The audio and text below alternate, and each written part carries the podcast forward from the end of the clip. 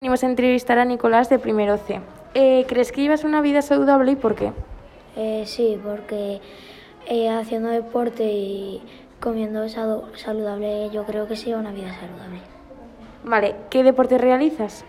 Aikido, ¿Y qué te motivó a hacer Aikido? eh, porque mi padre era es como profesor de Aikido y me dijo que si, si quería ir a Aikido y yo le dije que sí. Vale, eh, ¿me puedes explicar un poco cómo funciona el Aikido? Eh, hay un- vas a un todami y con compañeros y pr- profesores y hacéis llaves de aikido y usáis eh, pablos para hacer defensa personal. ¿Recomendarías este deporte a otras personas? Sí, Vale, y aparte de este deporte, ¿realizas otro? sí, voleibol y fútbol. Vale, muchas gracias.